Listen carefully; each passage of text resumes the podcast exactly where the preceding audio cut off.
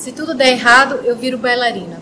Quando aquela participante do reality show falou isso, ela não apenas desmereceu a profissão de bailarina, como desmereceu a própria capacidade de conquistar os seus objetivos. Será que você está sofrendo da síndrome do plano B? Fazer um plano B é sim uma atitude prudente, mas quando você começa a estabelecer plano B, C, D, pode ser uma defesa contra a possibilidade de fracasso.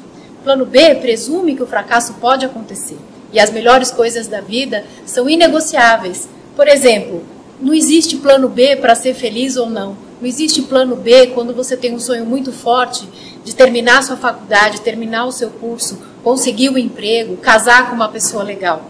Então, pense bem. Prudência é importante, mas não deixe de acreditar em você. O melhor plano B é investir direito no plano A.